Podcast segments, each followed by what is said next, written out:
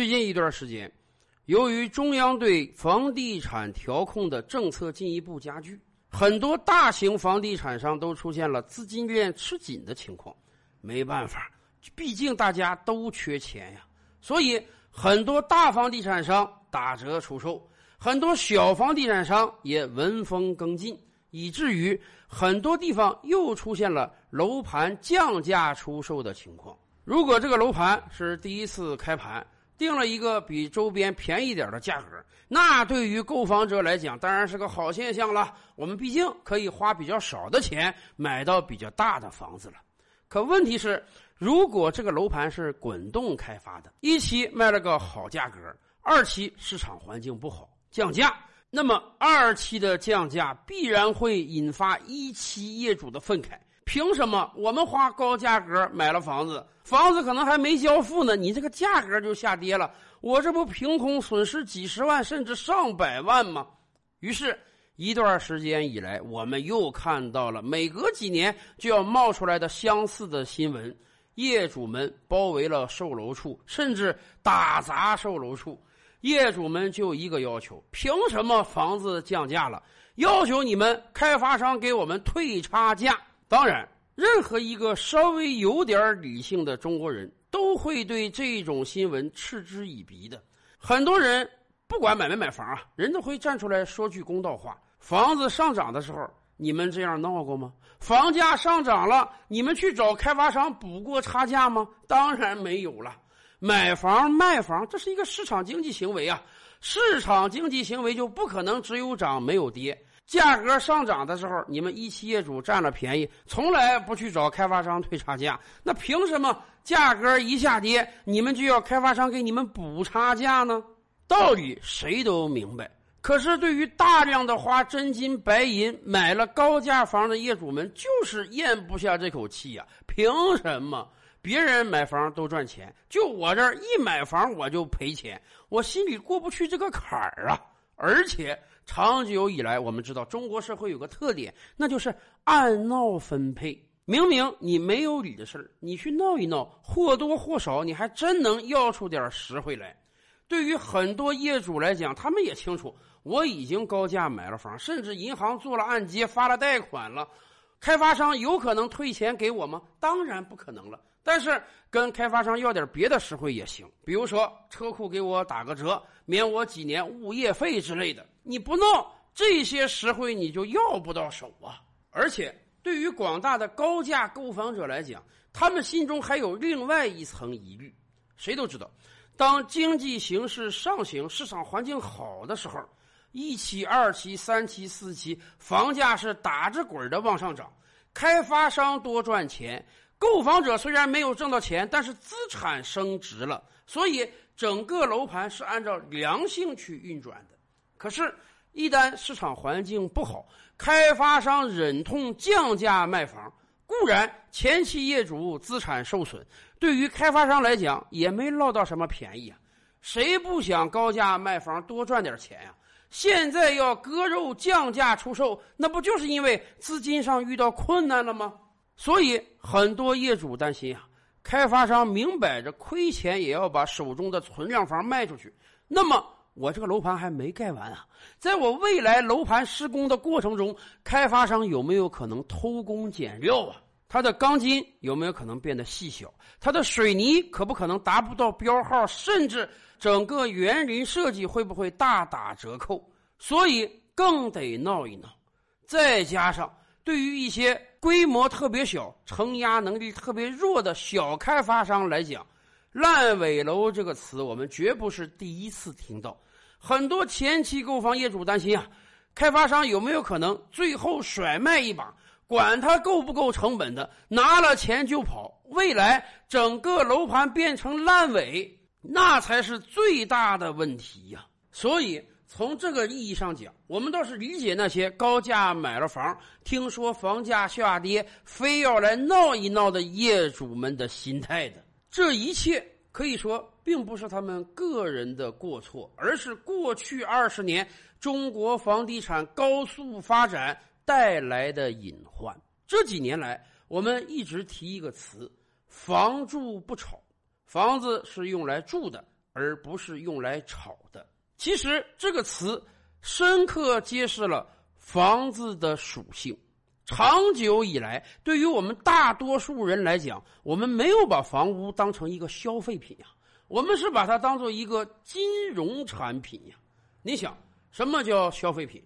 衣食住行啊，你买件衣服，买个新款手机，甚至买辆汽车，这种大宗消费品，没有一个人会认为我买衣服、买手机、买汽车是来投资的，我买那些东西是来消费的。明明谁都知道。花一千块钱买件新衣服，不管你穿多长时间啊，你再把它当二手货卖出去的可能性是极低极低的。即便能卖出去，有人出一百就不错了。手机更是这样啊，今天八千买，明天新机都可能掉到七千块钱。汽车也是这样啊，虽然汽车动辄十几万、几十万，价格不菲，在很多城市跟套房子价格是一样的，但是没有一个人会抱怨说：“哎呀。”我这个新车怎么买来？刚开了一天，我想卖出去都得打八折，顶不济的，我这个购置税是全额损失掉啊！是的，没有人有这样的抱怨，因为我们非常清楚，这些东西都是消费品。我们购买这些东西的唯一目的是使用它、占有它、享受它。这些东西给我们的生活增添了乐趣和舒适，甚至。大多数人在购买消费品的时候，根本就不可能考虑它的二手价值。没有几个人买件衣服、买个手机的时候，还在盘算：哎呀，我这个衣服穿一年之后贬值率是多少？我有没有可能穿个三个五个月之后给它卖掉，再收回点钱来？大多数人是没有这个想法的。所以，哪怕我买了之后，新品的价格都在下跌。也没有人抱怨，没听说有人买了 iPhone 手机，第二天官方降价了，他就去打砸苹果专卖店的。为什么？消费品的属性就是这样，降价是必然的。然而，为什么有人要去打砸售楼处？原因很简单，我们没有把房子当做消费品，我们把它当做的是金融产品。你买一套房子，不管你是为了自己居住，还是出租挣钱，还是长期持有投资，你最关心的一个事儿，恐怕就是它的升值空间如何。没办法，经过二十年的发展，中国老百姓早就搞明白这个事儿了。房子它就是金融属性非常非常强的。正好我们没有什么特别合适的投资渠道，银行存款利息太低，银行理财已不保本什么 P to P 呀、私人理财呀，这些年倒了多少？对于普通老百姓来讲，大家慢慢形成了一个意识，那就是只有买房是稳赚不赔的。甚至过去二十年，我们不是没有这个房地产的潮起潮落，每隔几年我们是有一个小周期的。然而。过去几个小周期的经验告诉我们，当房价上涨的时候，你当然开心了，它会一直涨下去的；当房价下跌了，你也别担心啊，只要你能撑过去，撑个半年一载的，这个小周期一过去，房价会报复性上涨的。以往当房价小周期到来的时候，谁率先卖房，谁的资产就错失了大幅上涨的机会，所以我们才每个人。都把房屋的金融属性看得这么重。如果房子只有消费品属性的话，那么太简单了。买套房屋应该跟买个汽车一样，我买的目的就是我要使用它，我要在里面居住，那是我的家。从我买那天开始，我就没考虑它的二手价值，更不要考虑保值升值。买辆汽车，我可能开个五年，可能开个十年，甚至开到十五年之后，它的残值基本已经归零了，我就再买一辆好了。买个房子，如果也是这样，还有人会因为房价降了去打砸售楼处吗？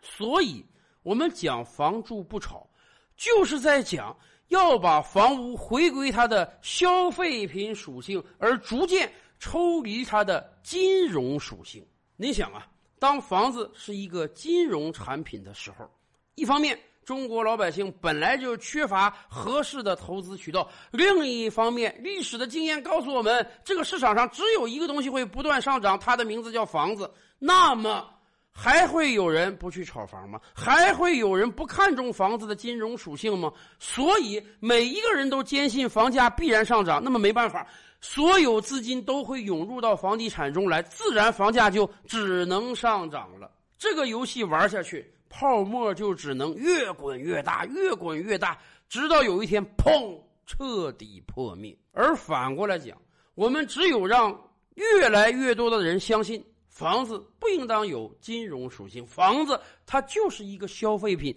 我买房子的目的就是为了来使用居住的，那么才会有越来越多的资金撤离房地产市场，才会有越来越多的人买房的唯一目的是居住，而不是投资，房价才能真正回归于理性。今天的房价不理性吗？确实是不理性。作为一个消费品来讲。它的真正价值就应当在于它的使用价值。我愿意花几千块钱买一个手机，我不考虑它的二手价值。我这几千块钱在我使用手机的时候就消耗掉了。我愿意花十万块钱买一辆轿车，这十万块钱我开十年，一年花一万，我觉得心甘情愿。那么，什么是房屋真正的使用价格呢？它的租金价格。人们愿意花多少钱租住一套房屋一年？这就是他这一年真正的消费品的价格。从这个意义上讲，今天北上广深等一线城市的很多包租公简直是在做慈善。人家动辄一千万一套的房子，一年收你的租金也就十多万，百分之一左右。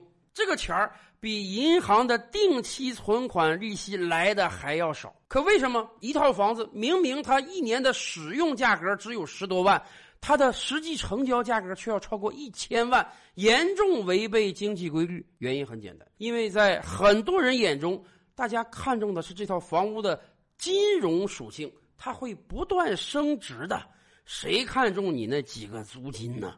这个世界上有没有哪个国家的房子？基本上是把金融属性全都抽离掉了的呢。当然有，新加坡就是一个典范。新加坡不是没有私人住宅啊，只不过数量非常非常稀少。新加坡人大多数居住在政府提供的祖屋之中，这个祖屋就是只有消费品属性而没有金融属性的。所以，新加坡和香港这两个经济体很相似。然而，新加坡人和香港人的居住环境太不相同了。关于新加坡祖屋的优点，我想无数的人都考证论证过。甚至前几个月不还传出一则消息来吗？深圳决定未来要效仿新加坡的祖屋模式，而不是再向他的邻居香港学习房地产的经验了。没办法。如果我们一天不把房子的金融属性彻底抽离出来，我们就只能眼睁睁的看着这个泡沫越吹越大，而且因为房屋降价而打砸售楼处的新闻只能越来越多。照吕拍案，本回书着落在此。欲知大千世界尚有何等惊奇，自然是且听下回分解。